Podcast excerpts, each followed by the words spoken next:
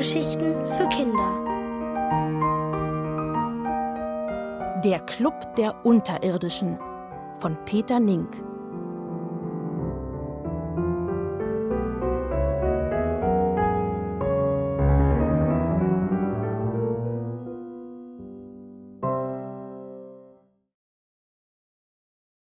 Ein Buch mit Treppe der Tag, an dem alles anders wurde, war ein Mittwoch. Mami brachte mich wie immer in die Schule, und ich quengelte und klagte wie immer, dass ich die Schule und die anderen Kinder blöd fände. Aber weder Mami noch die Lehrerin nahmen Rücksicht darauf. Also musste ich mich wieder neben den blöden Oskar setzen, an dessen Bank man mich verbannt hatte, als wir vor ewig langen Wochen in dieses Nest gezogen waren. Doch wenn ich angenommen hatte, dass der Tag so öde und langweilig werden würde wie die Tage davor, so hatte ich mich gründlich getäuscht. Unterirdisch gründlich, sozusagen.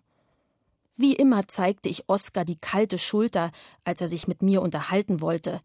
Auch als Anatol sich in die Bank vor uns setzte, tat ich, als sei mir meine Umgebung piep egal.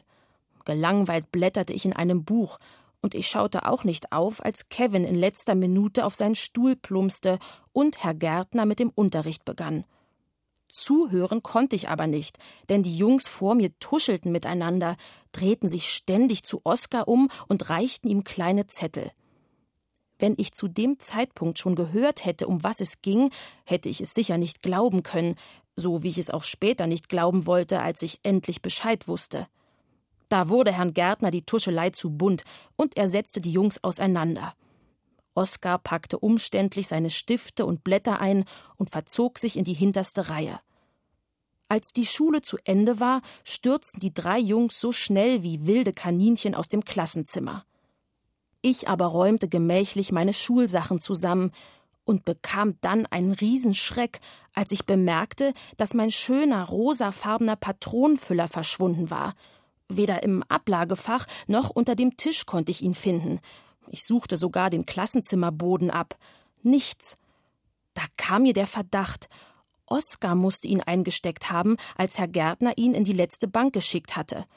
Oh, was für ein Ärger. Ich konnte nicht ohne den Füller nach Hause gehen, konnte ohne ihn keine Hausaufgaben machen. Ich musste ihn zurückbekommen. Mir blieb nichts anderes übrig, als Oskar hinterherzulaufen und dabei ahnte ich nicht, in welches Abenteuer ich durch diesen Entschluss geraten würde. Als ich die Straße erreichte, waren die Jungs längst über alle Berge und die Bushaltestelle wie leergefegt. Obwohl Oskar mich nicht die Bohne interessierte, wusste ich, wo er wohnte. Also ging ich zu ihm. Ich muss ganz schön blöd ausgeschaut haben, als mir seine Mutter sagte, er sei noch nicht nach Hause gekommen. Wo steckte er nur? Da fiel mir die Geheimniskrämerei vom Morgen ein, das Getuschel und Zettelchen schreiben. Und hatten sie sich nicht sogar in der großen Pause in eine Ecke zurückgezogen und die Köpfe zusammengesteckt, statt wie sonst überdreht auf dem Schulhof umherzurennen? Heckten die Jungs etwas aus? Aber klar. Alles hatte angefangen, als Kevin sich am Morgen auf seinen Platz gesetzt hatte. Wieso hatte ich das vergessen, wo ich doch ein so gutes Gedächtnis habe? Kevin hatte irgendeine Neuigkeit mitgebracht, die so bizarr gewesen sein musste, dass die drei ihr sonst so kindisches Benehmen gründlich änderten. Unterirdisch gründlich, sozusagen. Es gab also nur eine Möglichkeit, meinen Patronenfüller wiederzubekommen. Ich musste bei Kevin anfangen. Auch er hatte mich bisher nicht im geringsten interessiert, aber wegen der enormen Speicherfähigkeit meines Gehirns kannte ich auch seine Adresse. Wie von einer geheimnisvollen Kraft gezogen, lief ich in die Grabenstraße, wo Kevins Familie wohnte. Auch seine Eltern arbeiteten bis abends, und wenn er nach der Schule heimkam, war er so alleine wie ich. Als ich klingelte, öffnete Oskar mir die Tür. Sein Unterkiefer klappte vor Verwirrung nach unten. Du, Bella? Was machst du denn hier? Als hätte ein Jäger nach seinem Hund gepfiffen, kamen die beiden anderen angeschossen und starrten mich verdattert an. Ich hatte einen Überraschungskuh gelandet, den ich auskosten wollte. Ich schob den Gedanken an meinen Füller beiseite und betrat ruhig wie eine Schildkröte das Haus, schaute mich um und ging an den versteinerten Minen vorbei in das Zimmer, aus dem Anatol und Kevin herbeigeeilt waren. Die drei Jungs folgten mir verschämt, als hätte ich sie bei etwas Verbotenem ertappt. Dann standen wir in einem großen Salon, eine Wand war ganz mit Büchern bedeckt. Wir müssen es ihr sagen, stieß Anatol hervor. Die anderen starrten nur auf den Fußboden. Wie eine prima Ballerina ließ ich mich in einem Sessel nieder und lächelte die drei an. Na, ihr Knaben, was habt ihr ausgeheckt? Habt ihr Muttis Geschirr zertrümmert?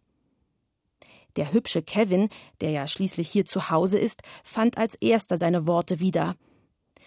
Also gut, Bella, da du schon mal hier bist, weiß der Himmel warum, kannst du auch mithören, um was es geht. Oskar versuchte zu protestieren, doch Anatol platzte dazwischen. Kevin hat den Eingang zur Hölle gefunden. Vor Lachen rutschte ich beinahe vom Sessel herunter, aber die anderen wurden mit einem Mal ruhig. Sie zogen sich in den hinteren Teil des Salons zurück, und ohne es eigentlich zu wollen, ging ich stumm hinterher. Auf einem Tisch lag ein Buch, so groß, wie ich nie zuvor eines gesehen hatte. Es war verschlossen.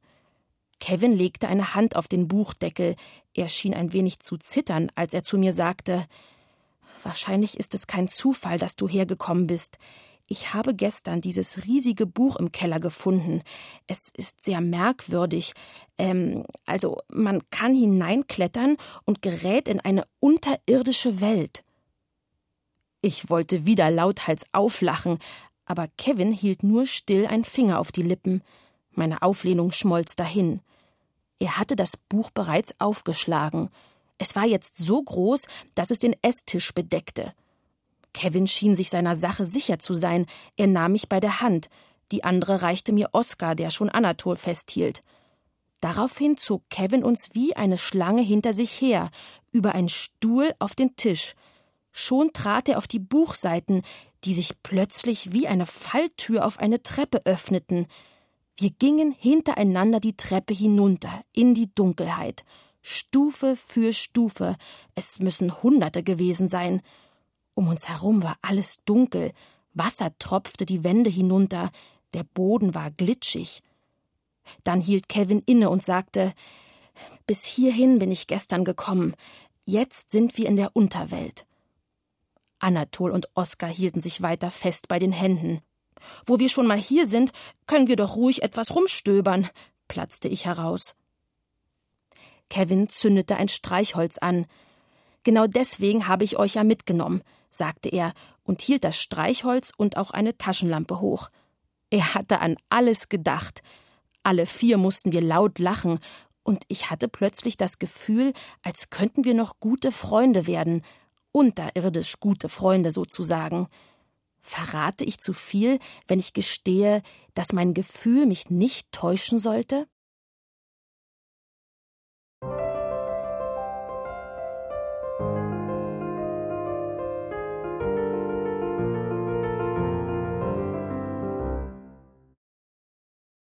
Licht im Dunkeln.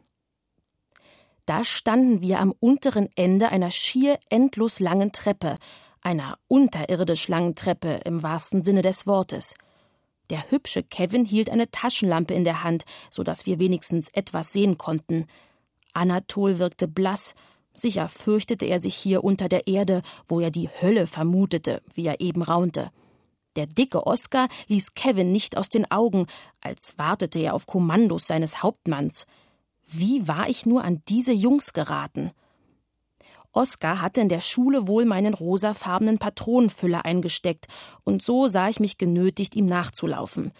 Ich erwischte die drei dann bei Kevin, der etwas von einem Buch mit einer Treppe faselte. So laut ich darüber auch hatte lachen wollen, so tief war dann wirklich die Treppe, die uns in diese Unterwelt geführt hatte. Im Licht der Lampe funkelten die Höhlenwände braun, grün und sogar goldfarben, an manchen Stellen tropfte Wasser herab, es roch nicht unbedingt angenehm. Zu unseren Füßen plätscherte es, das Wasser sammelte sich in Pfützen. Weiter hinten war alles nur schwarz, der Strahl der Lampe wurde wie von einem Zauberdrachenmaul verschluckt. Ich fühlte, wie Anatol meine Hand packte, und auch Oskar rückte nahe heran. Sein Meister Kevin war an die Wand getreten, um sie zu befühlen. Er schien überhaupt keine Furcht zu haben, das musste man ihm lassen. Wenn wir uns umsehen wollen, wie Bella vorgeschlagen hat, müssen wir da hinten weitergehen, sagte er und zeigte in das schwarze Drachenmaul hinein. Ich gab mir einen Ruck, nachdem Kevin mir das zauberhafteste Lächeln schenkte, das ich je an ihm gesehen hatte, und trat zu ihm nach vorne. Die anderen folgten mir, und hintereinander trotteten wir wie eine Herde Ziegen in die Dunkelheit hinein. Vor uns hüpfte der Lichtstrahl von einer Seite zur anderen und von oben nach unten. Hinter mir vernahm ich das Klappern von Oskars Zähnen. Kevin war ein wahrer Anführer, der mutig und mit erhobenem Kopf voranschritt. Aber nachdem er ein paar Mal gegen herausstehende Wurzeln und tief hängende Felsbrocken gestoßen war, zog er seinen Kopf genauso ein wie Oskar. Unser Weg ähnelte einem Tunnel, dann wieder eher einem Stollen mit brüchigen Wänden, manchmal sogar einem eingefallenen Erdloch. Meine Schuhe fühlten sich bald feucht und klebrig an, sie waren sicher schon voller Matsch, aber sehen konnte ich es nicht. Oskar fing an, hinter mir zu jammern, er fühle sich wie lebendig begraben, und ganz Unrecht hatte er nicht. Kevin versuchte einen Witz zu machen. Oskar solle froh sein, dass er kein Maulwurf sei, denn dann müsse er die Gänge erst noch graben, durch die wir bummelten. Es lachte zwar niemand, aber der Vergleich mit dem Maulwurf verursachte mir einen Schauder, der mich noch mehr frieren ließ. Was, wenn uns hier ein Tier begegnete? Nicht nur Regenwürmer oder Maulwürfe lebten unter der Erde, auch Mäuse und Ratten. Und wenn uns nun ein tollwütiger Fuchs entgegenkam, beinahe fühlte ich mich schon selbst wie ein Tier, das Angst hat, von anderen Tieren gejagt zu werden. Oskar schien es nicht anders zu gehen, er drängte sich an mich, und sogar Kevin streckte seine freie Hand nach hinten, um uns alle zu spüren. Ich genoss die Wärme, die von ihnen ausging. Plötzlich blieb Kevin ohne Vorwarnung stehen, so dass ich gegen ihn stieß. Noch bevor ich Oskars Stiefel schmerzhaft an meiner Ferse fühlte, hörten wir vor uns ein schauderhaftes Geräusch, eine Mischung aus Kratzen, Fauchen und Stampfen, das langsam in ein Erdbeben überging. Wir hielten den Atem an und machten uns ganz unsichtbar. Dann verstummte das Spektakel. Was war das? fragte Oskar. Komischerweise fand Anatol als erster eine Antwort. Das war sicher bloß ein Tier, das hier irgendwo seinen Bau hat. Wahrscheinlich haben wir es geweckt und vertrieben. Bloß ein Tier? Nur weil ich meine langen Haare zu einem Zopf zusammengebunden hatte, standen sie mir nicht vor Entsetzen zu Berge. Kevin und Anatol schienen merkwürdigerweise keine Angst vor Tieren zu haben. Wir stapften den Gang weiter voran und kamen nach wenigen Metern in eine Art Halle, die Kevin mit seiner Taschenlampe ausleuchtete. Auf dem Boden lagen kleine Äste, Grasbüschel und unzählige Nüsse. Oskar fasste Mut und wickelte Gras um eines der Holzstücke, zündete ein Streichholz an, das Kevin ihm reichte, und hielt es an das Holz. Eine lustige Flamme tänzelte vor unseren Augen, und die Höhle schien mitzutanzen. Wir schauten uns kurz um, und bevor mir schwindlig werden konnte, zog Kevin mich in einen engen Gang, dem ein anderer, kleiner Raum folgte. Dort roch es einfach widerwärtig, unterirdisch widerwärtig sozusagen. Wo befanden wir uns nur? Ich möchte wetten, sagte Anatol, das hier ist ein Hamsterbau. Eben waren wir im Wohnzimmer, jetzt stehen wir im Klo. Im Klo? Riefen Oskar, Kevin und ich wie mit einer Stimme. Wir schauten nach unten. Oskar leuchtete mit einer Fackel den Boden ab. Alles war übersät mit Kötteln. Ich schüttelte mich vor Ekel und lief hinaus in den Gang die anderen folgten mir. Nur Anatol behielt die Nerven. Ist es nicht faszinierend, dass es Tiere gibt, die bei sich zu Hause eine Toilette bauen? Unserer Katze musste Mama erst beibringen, das Katzenklo zu benutzen. Vorher machte sie überall hin, und das stank fürchterlich. Aber die Feldhamster haben eine abgetrennte Toilette, ohne dass man es ihnen sagen muss. Zugegeben, das war ein interessanter Gedanke. Da lebt ein Tier im Dreck unter der Erde und geht wie die Menschen aufs Klo. Aber konnte es da nicht wenigstens die Tür schließen, wie andere Menschen auch? Als ich noch überlegte, warum wir überhaupt in diesen Bau hineinpassten, fragte Oskar Woher weißt du das eigentlich? Zur Antwort blieb Anatol aber keine Zeit mehr, denn plötzlich hörten wir ganz in der Nähe ein Zischen und Knurren, Trampeln und Fauchen, das mir und auch den Jungs einen gehörigen Schrecken einjagte. Oskar schrie laut Mama und lief in die entgegengesetzte Richtung davon, wir hinterher. Anatol fand immerhin noch Zeit, etwas Wissenswertes loszuwerden. Feldhamster können übrigens ganz schön böse werden, wenn man ihnen zu nahe kommt, keuchte er hinter mir.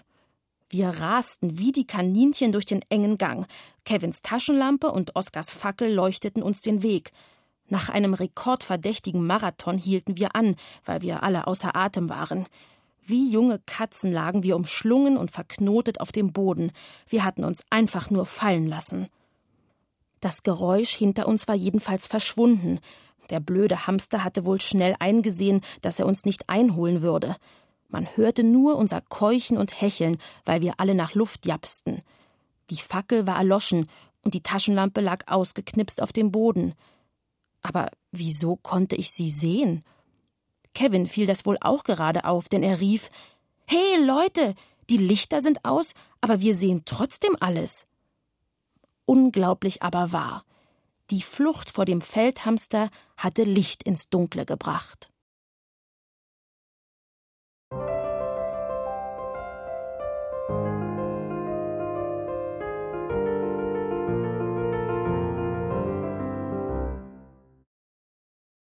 Das Wasser der Erde. Nach unserer Flucht vor dem Feldhamster, in dessen Toilette wir uns die Schuhe schmutzig gemacht hatten, lagen wir vier keuchend vor Erschöpfung auf dem Boden und wunderten uns über das Licht um uns herum. Denn obwohl wir uns tief unter der Erde befanden, schimmerte überall ein zartes Licht, und die Taschenlampe konnten wir ausknipsen. Andererseits war an diesem Ausflug sowieso alles sehr merkwürdig, denn der Weg nach unten hatte über eine lange Treppe geführt, die Kevin sage und schreibe in einem Buch gefunden hatte.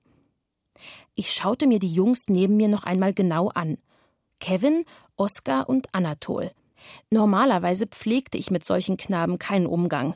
Sie hatten nur Fußball und Autos im Kopf, spielten mit Kinderschießpistolen und alberten herum. In der Schule gehörten sie nicht zu den klügsten, und wir Mädchen lachten über sie. Anatol hatte mich in den letzten Minuten allerdings überrascht. Am Anfang hatte er zwar Angst gehabt, unter der Erde in die Hölle zu geraten, aber bei Tieren war er mutiger.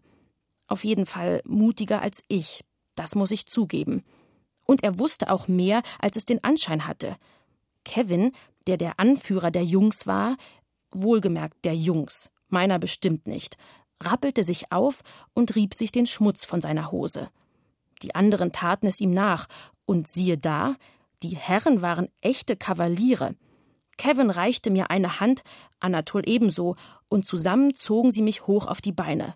Oskar klopfte mir sogar den Schmutz von meinem Pulli, und ich fragte mich bereits, ob ich mit meiner schlechten Meinung nicht etwas zu voreilig gewesen war. Wir marschierten den Gang hinunter, und an den Hamster dachte niemand mehr. Kevin ging voran, aber er achtete jetzt sehr darauf, dass sein hübscher Kopf nicht ständig gegen Hindernisse stieß. Die Taschenlampe hatte er in die Hosentasche gesteckt, man konnte genug sehen. Wir mussten aber vorsichtig sein, denn der Boden war felsig und glatt, man konnte leicht ausrutschen und hinfallen. Der Vorschlag, sich im Bauch der Erde etwas umzusehen, war zwar von mir gekommen, aber weder ich noch die Jungs wussten eigentlich, wonach wir suchten. Ich glaube, sie erhofften sich irgendwelche Schätze zu finden, und ich dachte etwa an einen Flaschengeist, der mir meine unbescheidenen Wünsche erfüllen sollte. Gefunden haben wir dann etwas ganz anderes, zum Glück, aber davon später. Nach einer langen Weile hallte uns ein Rauschen entgegen, als würde das Drachenmaul grummeln. Schnell wurde das Grummeln lauter und ging in ein Rülpsen über, dann in ein Blöken, und wenn wir nicht den Hamster hinter uns gewusst hätten, wären wir gleich umgekehrt. Auf einmal konnten wir uns nur noch schreiend verständigen. Oskar und ich geb's zu, auch ich wähnten ein Ungeheuer vor uns, etwa ein urzeitliches Mammut oder einen verirrten Löwen. Kevin blieb mutig, und schon wieder war es Anatol, der eine einleuchtende und furchtverscheuchende Vermutung aussprach. Er musste uns regelrecht anbrüllen, denn bei dem Lärm hörte man kaum sein eigenes Wort. Das Geräusch kann nur von einem unterirdischen Fluss stammen, der irgendwo da vorne fließt. Wir kamen schnell überein, dass Flüsse eher nicht beißen und gingen weiter. Zwei Kurven später standen wir vor einer echten Überraschung. Unser schmaler Gang führte in eine Höhle, die so groß war wie ein Multiplex-Kino oder sogar noch größer. Vor unseren Füßen ging es steil hinunter, und gegenüber schoss Wasser aus einer Wand und platschte unten in einen See. Ein unterirdischer Wasserfall, brüllte Anatol mir ins Ohr, als hätte ich keine Augen im Kopf. Oskar beugte sich zu mir herüber und schien sich über etwas zu freuen, denn er hielt sich den Bauch vor Lachen. Ich ging mit meinem Ohr dicht an seinen Mund, und als er schrie Bella, das ist die Hamsterdusche, brachen wir in ein lautes, aber unhörbares Gelächter aus. Die Hamsterdusche. Jetzt hatte das unputzige Tierchen neben einer Toilette auch noch eine Dusche. Doch Anatol schien es gar nicht zu mögen, dass wir uns lustig machten. Augen und Mund riss er weit auf und zeigte in die andere Richtung. Wir blickten uns um. Kevin war verschwunden. Die Taschenlampe lag an der Stelle auf dem Boden, wo er eben noch gestanden hatte. Er konnte nur ins Wasser gefallen sein. Oskar schaute nach unten, dann packte er mich an der Hand. Er schrie etwas, von dem ich nur retten verstehen konnte, dann sprangen wir in den unterirdischen See. Das heißt, er sprang und zog mich einfach mit. Wenn ich mich auch erschreckte und das Wasser bibberkalt war, so wunderte ich mich doch am meisten über Oskars Mut. Von einer Sekunde zur nächsten war aus ihm ein anderer Mensch geworden. Er hielt meine Hand festgepackt und schwamm durch das glasklare und eiskalte Wasser. Einmal noch streckten wir unsere Köpfe hoch, um Luft zu holen, dann tauchten wir nach unten ab. Das Ganze ging natürlich gut aus, denn sonst könnte ich jetzt die Geschichte ja nicht erzählen. Und es war auch gar nicht so schlimm, wie ich in dem Moment befürchtete. Das Schönheitsbad in dem kalten Wasser dauerte nicht lange. Wir tauchten durch eine Art Badewannenabfluss. Der Strudel, der uns nach unten riss, beförderte uns durch einen engen Kanal und spie uns kurz darauf wieder aus. Wir waren immer noch unter der Erde, trieben auf einem ruhigen Fluss. Ich zitterte vor Kälte. Doch als von der Seite ein Bach einmündete, spürten wir Wärme. Oskar schwamm in die Mündung hinein und während das Wasser immer wärmer wurde, gelangten wir in eine enge Höhle. Am Ufer des Baches saß Kevin. Er half uns aus dem Wasser zu klettern. Hier war es wie in einer behaglichen Puppenstube, und er sagte Ich habe eine heiße Quelle gefunden, hier können wir unsere Kleider trocknen. Der Bach, der zwischen großen Felsbrocken daherfloss, dampfte. Wir setzten uns auf warme Steine und ruhten uns aus. Da fiel mir Anatol wieder ein. Wo war er abgeblieben? In dem Augenblick tauchte er aus dem Wasser auf. Die Taschenlampe hielt er in der Hand. Wir hatten uns also nicht verloren. Das ist ja unglaublich. Einfach fantastisch, rief Anatol. Unterirdische Flüsse und heiße Quellen, das hätte ich nie geglaubt. Wir haben den siebten Kontinent betreten. Wir sind Forschungsreisende. Wir sind Entdecker. Er kriegte sich gar nicht mehr ein, der Gute. Oskar, der eben noch voller Wagemut vorwärts gestürmt war, machte jetzt ein betrübtes Gesicht. Ist euch eigentlich klar, dass wir jetzt nicht mehr zurück können? Der Heimweg ist versperrt. Durch diesen Strudel kann niemand zurückschwimmen. Wir blieben still. Nur das Rauschen und Plätschern des warmen Wasserflusses war zu hören. Kevin stand auf und zog seine Sachen an, die schon wieder trocken waren. Auch wenn wir weitergehen, kommen wir wieder heim, sagte er zwar, klang aber ziemlich gedrückt. Ich wusste, dass ein guter Witz uns aufmuntern würde. Somit hatte ich mal wieder das letzte Wort. Bestimmt finden wir bald eine U-Bahn, rief ich. Wenn ich geahnt hätte, wie recht ich damit hatte.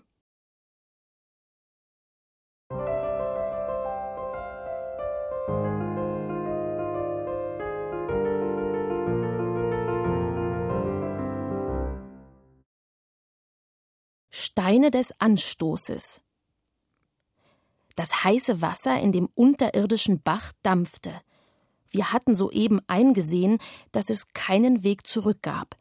Kevin, Oskar, Anatol und ich, Bella, mussten vorwärts gehen, um von diesem Ort tief unter der Erde wieder nach Hause zu kommen.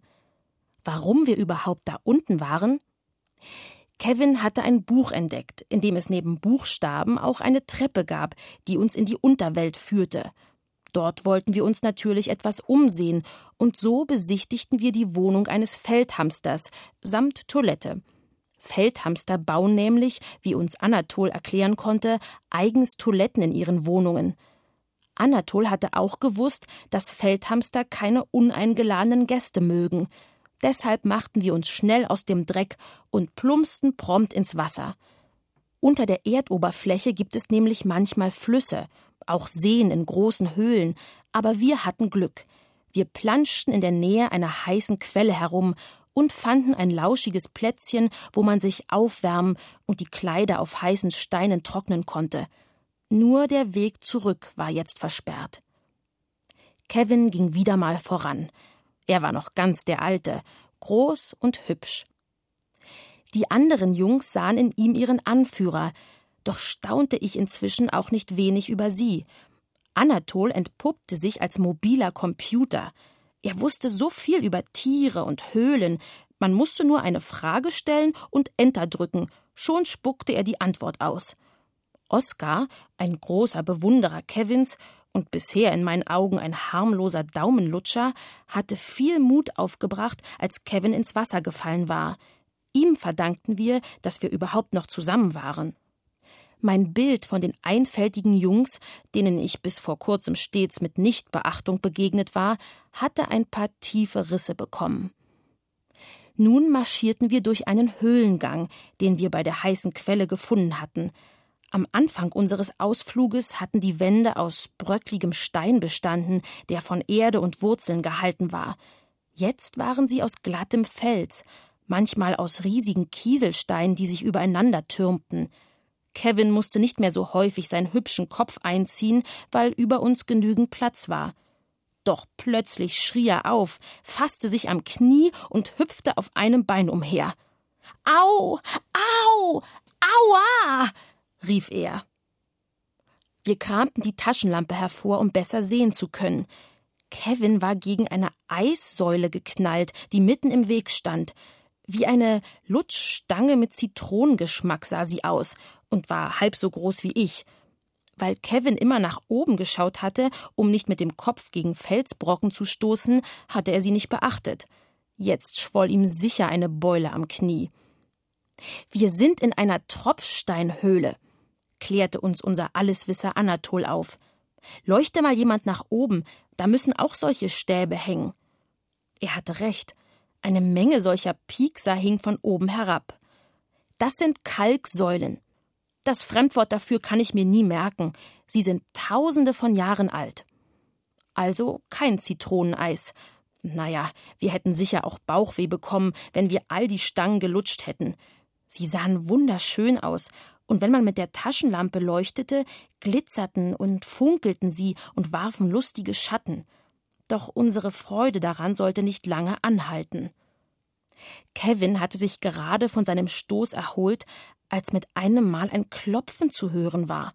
Aus der Richtung, in die wir gehen wollten, schallte uns ein Tak, tak, tak entgegen, als wenn ein Feldhamster sich mit einem Hammer bewaffnet hätte. Sicher hielt ich nicht als Einzige den Atem an, niemand wagte etwas zu sagen, und das Geräusch hielt ununterbrochen an. Tak, tak, tak. Ich versteckte mich hinter einer Zitronenkalkstange, und die anderen taten dasselbe wie ich. Ich war erleichtert, nicht die einzige Angsthäsin zu sein. Eine Zeit lang hockten wir dort, ohne dass das Klopfen weniger wurde. Irgendetwas mussten wir tun. Schon wieder war es Oskar, das Dickerchen, der den meisten Mut aufbrachte. Zum Wurzelschlagen fehlt uns die Zeit. Ich krieg langsam Hunger. Lasst uns einfach nachschauen, was da vorne ist. Sprach's und ging los. Ich war so verdutzt, dass ich ohne zu denken hinterherlief. Ich packte Anatol bei der Hand und Kevin war zur Abwechslung mal der Letzte. Die Zitroneneisstangenhöhle ließen wir hinter uns und schlichen wie die Blindschleichen durch einen engen Spalt, dem Tak, Tak, Tak entgegen. Hier war es wieder so dunkel wie am Anfang unseres Ausflugs, aber wir trauten uns nicht, die Taschenlampe anzuknipsen. Oskar tastete sich an der Höhlenwand entlang. Mit jedem Tack sank unser Mut tiefer, unterirdisch tief sozusagen. Was mochte das nur sein? Ein Feldhamster mit Spazierstock war es jedenfalls nicht. Es musste weit gefährlicher sein. Dann sahen wir es. Hinter einer Kurve blinzelte uns ein Licht entgegen, das gespenstisch hin und her wackelte. Es war auf einem Helm befestigt, der auf einem Kopf saß, der wiederum zu einem Mann gehörte, der auf dem Boden kniete und die Wand mit einem Hammer quälte. Er hatte eine gewisse Ähnlichkeit mit einem Glühwürmchen. Ich war erleichtert, denn wenigstens bedrohte uns kein bewaffneter Feldhamster und auch kein Erdgeist. Aber was tat der Mann hier ganz alleine? Ob er ein Schatzsucher war, wie Anatol glaubte?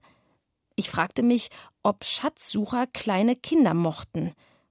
Kevin, der wieder die erste Geige spielen wollte, nahm einen Stein und warf ihn hinüber. Als der Schatzsucher den Stein bemerkte, unterbrach er sein Gehämmer, nahm den Brocken in die Hand, untersuchte ihn und brach in einen lauten Jubel aus. Jemand, der sich so freuen kann, wird schon ein netter Mensch sein, dachte ich bei mir. Also verließ ich mein Versteck und ging zu dem Glühwürmchenmann hinüber. Bei meinem Anblick war er kein bisschen überrascht. Endlich habe ich gefunden, was ich so lange gesucht habe, rief er mir zu. Aber bevor ich antworten konnte, fiel Anatol, der mir nachgelaufen war, ins Wort. Bist du ein Schatzgräber? Der Mann stand auf und blickte uns an. Die Lampe auf seinem Helm blendete uns. Ein Schatzgräber?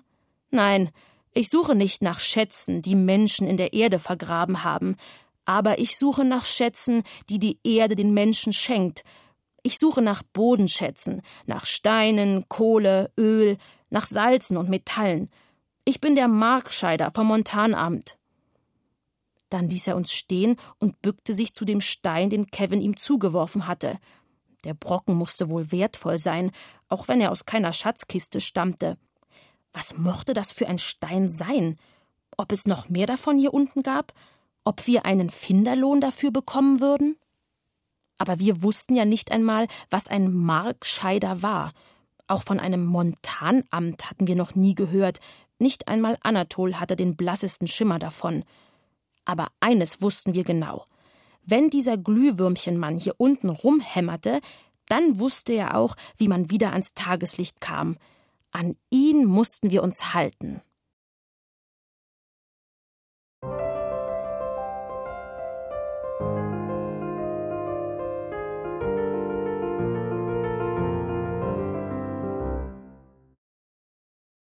Im Höllenkratzer Tiefhaus.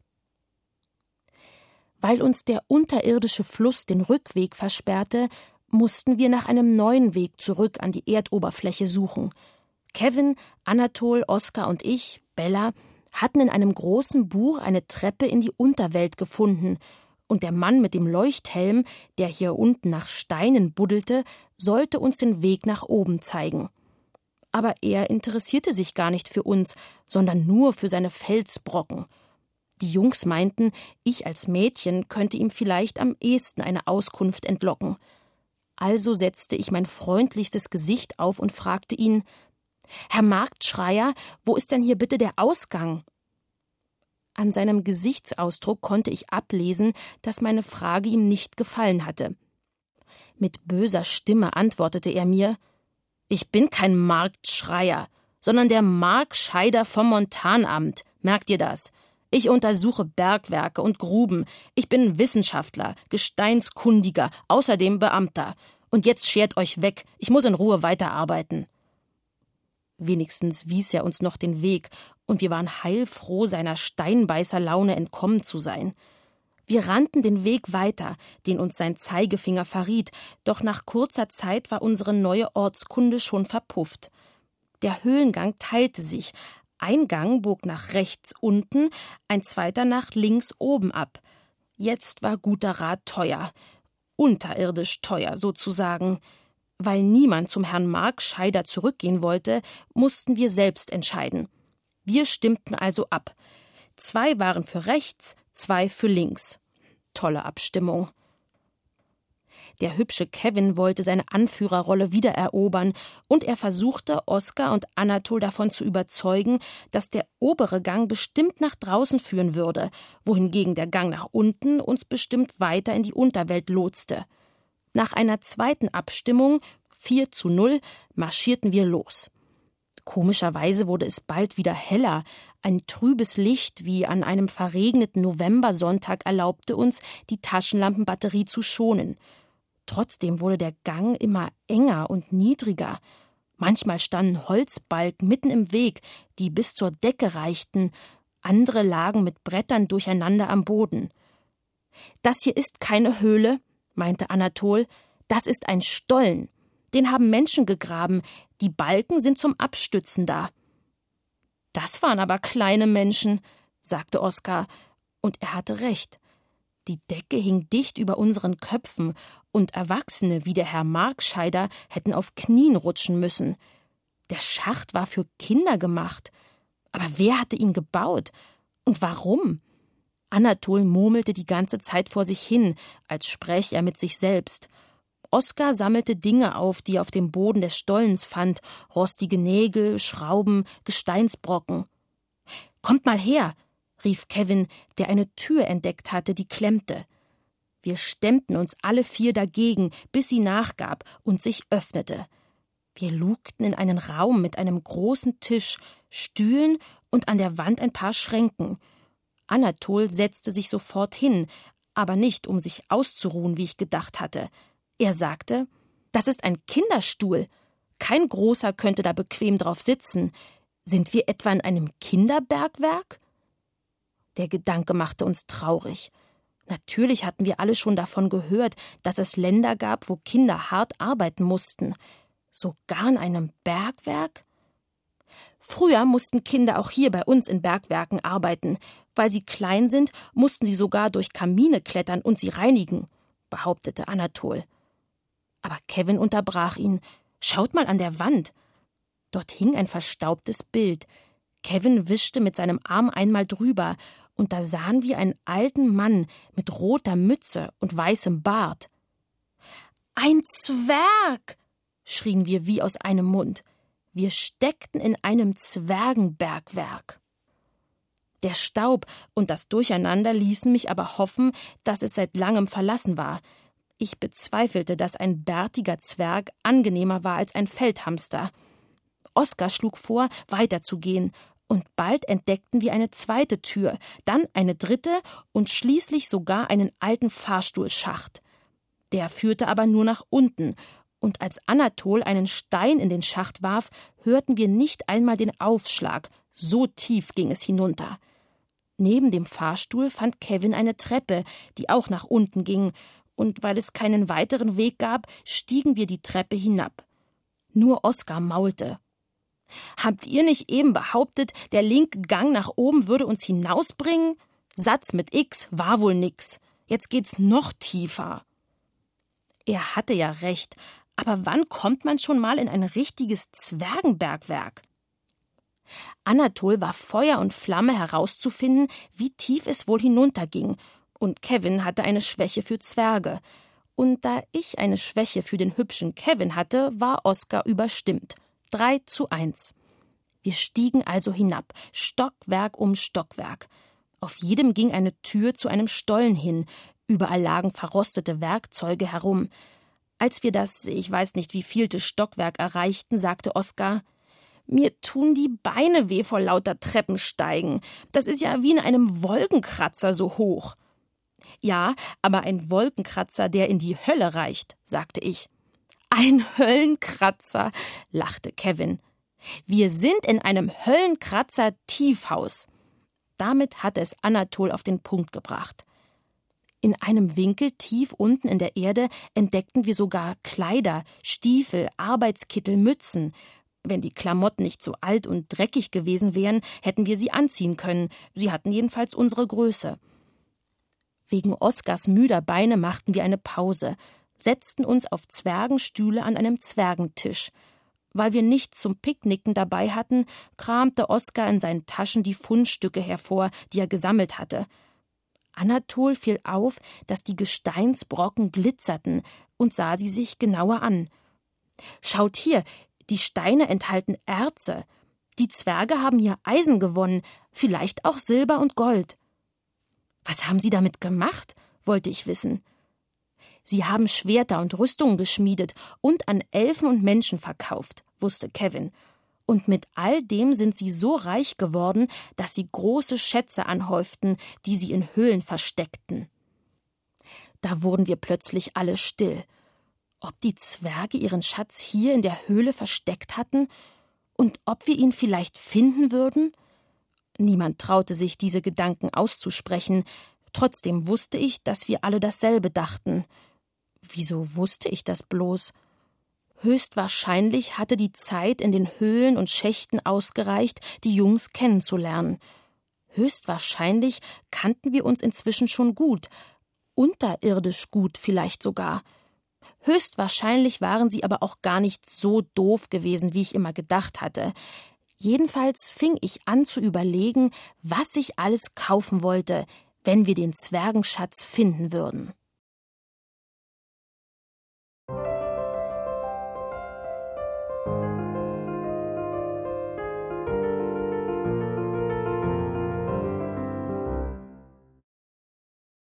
Kreuzbube findet den Schatz. Auch unter der Erde gibt es Hochhäuser mit endlos vielen Stockwerken, Treppen und Aufzügen. Allerdings nennt man sie nicht Wolkenkratzer, sondern Höllenkratzer. Und auch nicht Hochhaus, sondern Tiefhaus. Wenigstens wir nannten sie so. Kevin, Anatol, Oskar und ich Bella. Seitdem wir eine Treppe hinabgestiegen waren, die sich in einem Buch befunden hatte, waren wir durch unterirdische Gänge und Höhlen marschiert, hatten die Wohnung eines Feldhamsters besichtigt, waren in einen unterirdischen Fluss gefallen und hatten mit dem Glühwürmchenmann einen steinbeißerischen Steinforscher getroffen.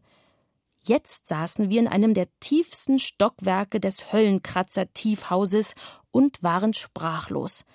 Denn wir hatten herausgefunden, dass hier früher Zwerge Eisen und Gold gesammelt hatten und irgendwo in diesem Zwergenbergwerk hofften wir, den märchenhaften Schatz der Zwerge zu finden. Schließlich wusste jeder, dass die Zwerge steinreich gewesen waren, weil sie Gold und Silber aus der Erde gebuddelt und Schwerter an die Ritter verkauft hatten. Diesen Schatz wollten wir finden, bevor wir uns wieder ans Tageslicht machten. Aber wie sucht man einen Schatz?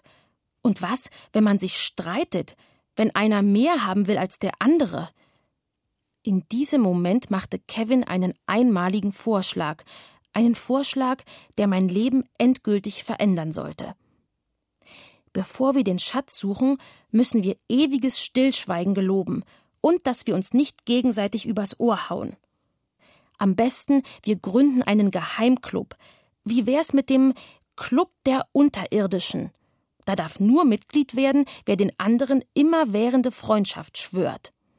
Von der Idee waren alle begeistert, sogar ich. Das würde das erste Mal sein, dass ich jemandem Freundschaft schwor, das erste Mal, dass ich Mitglied in einem Club würde. Und genau so kam es.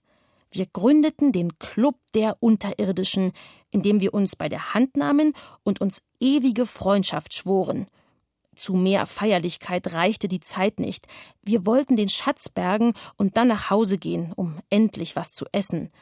Doch Anatol meinte, die Mitglieder eines Geheimclubs müssten auch Tarnnamen tragen. Sehr einfallsreich waren wir aber nicht. Oskar schlug vor, einfach die Namen von Spielkarten zu nehmen. Das hatte er wohl mal in einem Buch gelesen. Kevin hieß von nun an Pik Ass. Anatol war Karo König. Oskar Kreuz Bube und ich wurde zur Herzdame. Die nicht unbedeutende Frage war, wo wir nun mit der Suche beginnen sollten. Der Schatz war bestimmt enorm groß, er passte sicher nur in eine große Höhle. In unserem Höllenkratzer Tiefhaus hatte er keinen Platz, hier war alles eng und zwergenhaft. Wir mussten ihn woanders suchen. Nur wo? Wir rannten die letzten Stockwerke hinunter und kamen an den tiefsten und dunkelsten Punkt. Anatol, ich meine Karo König, hatte mitgezählt. Es war das 33. Stockwerk. Eine heilige Zahl und sicher der Beweis, dass wir auf dem richtigen Weg sind, meinte er. Die erste Überraschung kam, als unsere Vorhut Kevin, ich meine Pik Ass, stolperte und hinfiel. Wir knipsten die Taschenlampe an und sahen Eisenbahnschienen, so wie auf einem Bahnhof, und ein paar Wägelchen standen auch herum. Das sind Loren, wusste Alleswisser Anatol, ich meine Karo König. Mit denen wurden die Erzsteine abtransportiert. Vielleicht auch der Schatz, mutmaßte die neue Vorsitzende des Clubs der Unterirdischen, Bella, ich meine Herzdame. Ja, ich war kurz vorher noch zur Vorsitzenden gewählt worden, und nur weil ich so bescheiden bin, habe ich das noch nicht erwähnt. Als Karo König vorschlug, mit der Lore weiterzufahren, gab ich als Cluboberhaupt meine Einwilligung und kletterte in diese Zwergeneisenbahn hinein. Bequeme Sitze gab es natürlich keine. Die Jungs schoben die Lore an, und als sie in Fahrt gekommen war, sprangen sie alle auf. Wir mussten uns gut festhalten, denn das Ding wackelte und klapperte. Wir wurden durchgerüttelt und in die Kurven gedrückt. Hatte ich nicht vor kurzem noch geulgt, wir würden mit einer U-Bahn fahren? Hier war sie, unsere Untergrundbahn, und sie ersparte uns das leidige zu Fuß gehen. Wir flogen nur so durch den Berg, und nur weil ich in der Dunkelheit nichts sehen konnte, wurde mir nicht schwindlig. Bei jeder Kurve riefen die Jungs Uh! Und wenn es mal bergab ging, Ah! Verkehrsschilder und Geschwindigkeitsbeschränkungen sahen wir zum Glück keine. Wir hätten auch gar nicht gewusst, wie man das Ding bremst. Die nächste Überraschung erwartete uns am Ende der Untergrundbahn. Nicht, dass wir irgendwo gegengerempelt wären. Unser Halt war geradezu sanft. Es ging leicht bergauf und die Schienen bremsten unser Gefährt. Die flotte Lore hatte uns in eine Felsenhöhle verfrachtet, auf deren Boden flauschiger Sand lag. Eine schöne Abwechslung nach all dem nassen und glitschigen Stein. Aber das war noch nicht die Überraschung. Auch nicht, dass es hier so ausgeleuchtet war wie in einer Einkaufsgalerie. Nicht einmal die Mauern überraschten uns, die hier rechts und links Ritterburg spielten, mit Schießlöchern und einem großen Tor. Die Überraschung war das Schiff. Zwischen zwei Felsen lag ein Schiff, so hoch wie ein Haus. Es war aus Holz, mit ein paar Löchern drin, und an der Spitze war ein Drachenkopf, zum Glück ein Holzkopf, der nicht rauchte. Ob hier irgendwo der Schatz lag? Jedoch war ich wohl die Einzige, die daran dachte. Die Jungs liefen aufgeregt mit offen stehenden Mündern umher und bestaunten die alten Steine und das modrige Schiffsholz. Karo König belehrte uns über das Leben der Wikinger, denn für ihn war klar, dass das Schiffchen aus dem Norden stammte und ziemlich alt war. Ist das nicht fast so phänomenal wie ein Schatz? Tief unter der Erdoberfläche liegen die tollsten Dinge begraben. Hast du eine Ahnung, wie lange man buddeln müsste, um das hier zu finden? Wenn ich groß bin, werde ich ein Forscher, der in der Erde gräbt. Das hübsche Pik Ass hatte ein Fäbel für alte Burgen. Es kletterte an den Mauern hoch, steckte den Kopf durch Schießlöcher und sprang wie eine Heuschrecke über Treppen, als würde unsere Unterweltreise gerade erst beginnen. Und Kreuzbube? Der kletterte auf das schimmelige Wikingerschiff. Während die anderen Jungs träumten, stöberte er in den Ecken herum, öffnete hier ein Türchen und da ein Fensterchen hob hüben ein Deckelchen und drüben ein Plättchen, und dann gellte sein Schrei durch die Unterwelt Ich hab ihn. Wie die Frühlingswinde sausten wir aufs Boot, wo Kreuzbube Oskar vor einer großen, mit einem Eisenschloss versperrten Kiste stand. Ja, das war eine Schatzkiste. Vielleicht waren die Wikinger gerade dabei gewesen, den Zwergen den Schatz zu stehlen, als die Vulkanasche der Geschichte sie unter sich begrub. Wer weiß. Aber was macht man mit einer Schatzkiste, wenn man nicht den richtigen Schlüssel für sie hat?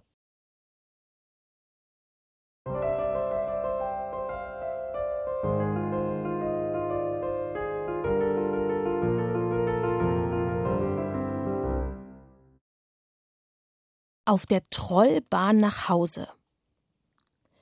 Tief unter der Erde lag das Wikingerschiff, genau neben einer versunkenen Stadt.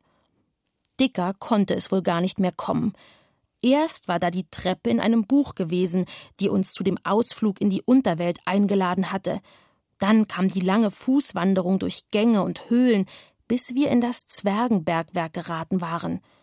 Inzwischen kannten wir uns unter Tage schon ganz gut aus, und wir hatten den Club der Unterirdischen gegründet, mit mir, Bella, als Vorsitzender. Mein Geheimname war nun Herzdame.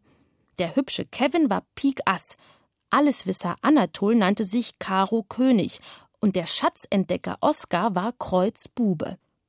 Ja, wir hatten einen Schatz entdeckt, obwohl wir wegen unseres Hungers schon längst zu Hause sein wollten. Das heißt, noch war es gar kein Schatz, nur eine Schatzkiste, die mit einem dicken Schloss verrammelt war.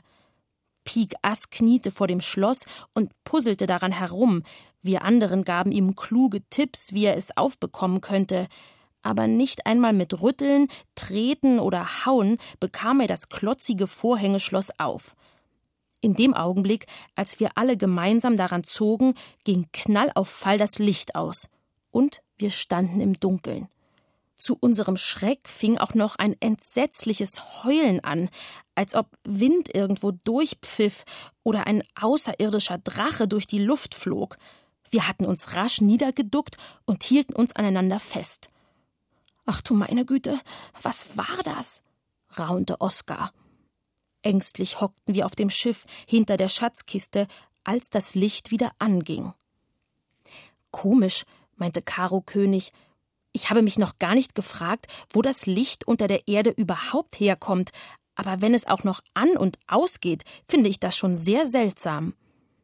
Wir anderen waren nur froh, dass wir wieder sehen konnten und beschäftigten uns erneut mit der Schatzkiste. An der Rückseite war so viel Metall in das Holz eingeschlagen und die Scharniere waren so massiv, dass wir die Hoffnung, dort hinein ein Loch hauen zu können, gleich aufgaben. Außerdem war das Ding so schwer, dass es auch unmöglich war, es auf den Kopf zu stellen. Der Schatz wog allerhand, er musste also astronomisch viel wert sein. Herzdame, du bist die Vorsitzende des Clubs der Unterirdischen. Wie kriegen wir die Kiste auf? fragte mich Kevin, ich meine Pik Ass, und ich wurde rot. Glücklicherweise konnte er es nicht sehen, denn das Licht war schon wieder weg. Alles um uns herum pechschwarz. Doch da hörten wir ein schrilles Lachen, noch schriller als das Lachen der Hexe aus dem Märchenfilm, den ich zum Geburtstag bekommen hatte. Zum Fürchten schrill, unterirdisch schrill, gespenstisch schrill. Ich wollte nur noch da raus. Und die anderen ebenso, das wusste ich. Der Schatz interessierte keinen mehr. Wir wissen überhaupt nicht, wie wir hier wieder rauskommen. Habt ihr unterwegs irgendwo einen Gang gesehen? fragte Anatol. Nein, flüsterte Kevin.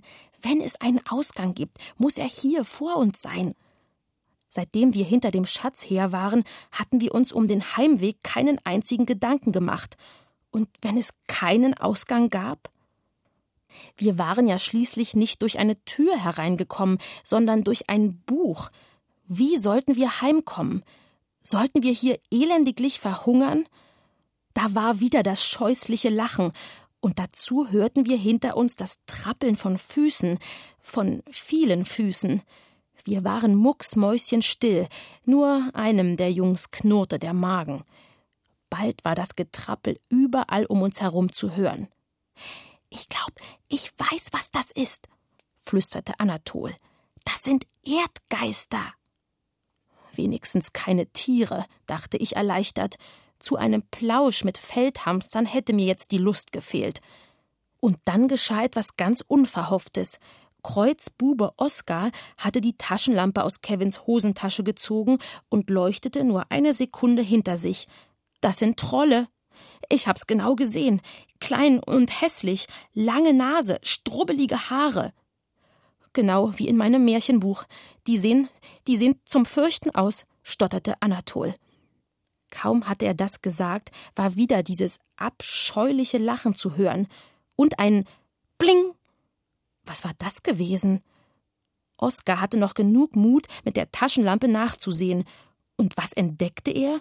Das Riesenvorhängeschloss unserer Schatzkiste war entzweigegangen. Wir hörten, wie das Getrappel immer näher kam. Die ersten Trolle mussten bereits auf das Schiff geklettert sein. Kevin merkte, dass er den Deckel der Schatztruhe öffnen konnte. Los, schnell in die Kiste, kommandierte er plötzlich. Aber war nicht ich die Clubvorsitzende? Im Stillen hoffte ich, dass wir neben dem Schatz auch noch genug Platz für uns in der Kiste finden würden. Vier Kinder, ein Sprung und der Deckel knallte zu. Wir waren gerettet. Doch komischerweise war es in der Kiste gar nicht dunkel. Die Sonne schien durch ein großes Fenster herein. An einer Wand standen viele Bücher, ein Sofa und ein paar Sessel gab es, ein Tisch, auf dem ein großes Buch lag, ein unterirdisch großes Buch sozusagen. Wir waren in Kevins Wohnung angekommen. Niemand sprach ein Wort. Kevin sah mich an. Ich blickte zu Anatol hinüber. Oskar schaute Kevin an. Wie sind wir so schnell da rausgekommen? fragte Anatol. Wo ist der Schatz? fragte Kevin. Waren wir überhaupt weg? fragte ich. Gibt's hier was zu essen? fragte Oskar. Da mussten wir alle lachen. Der hübsche Kevin ging in die Küche und holte belegte Brote und Bananen. Oskar brachte einen Krug Limonade. Wir setzten uns um den Tisch und mampften, erschöpft und erleichtert. Das war was. Fast hätten die Trolle uns geschnappt, seufzte Kevin. Die haben mir solche Angst gemacht, sagte Oskar. Doch ich war anderer Meinung. Ich finde, wir könnten uns bei ihnen bedanken, dass sie uns den Ausgang gezeigt haben. Meinst du, die haben uns die Kiste geöffnet? wollte Anatol wissen.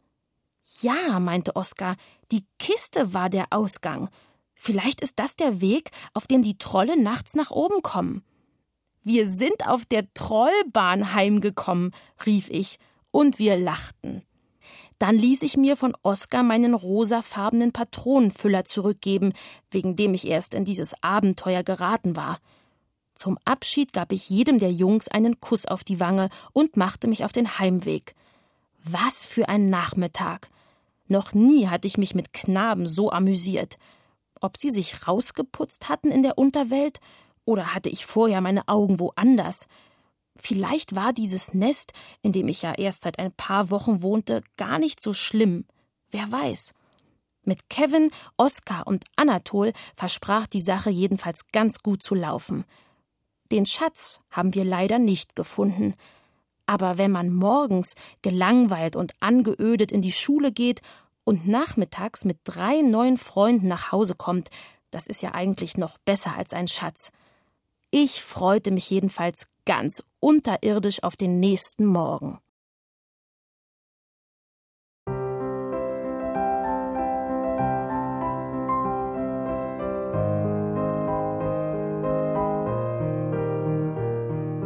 Ihr hörtet Der Club der Unterirdischen von Peter Nink, gelesen von Fritzi Haberland.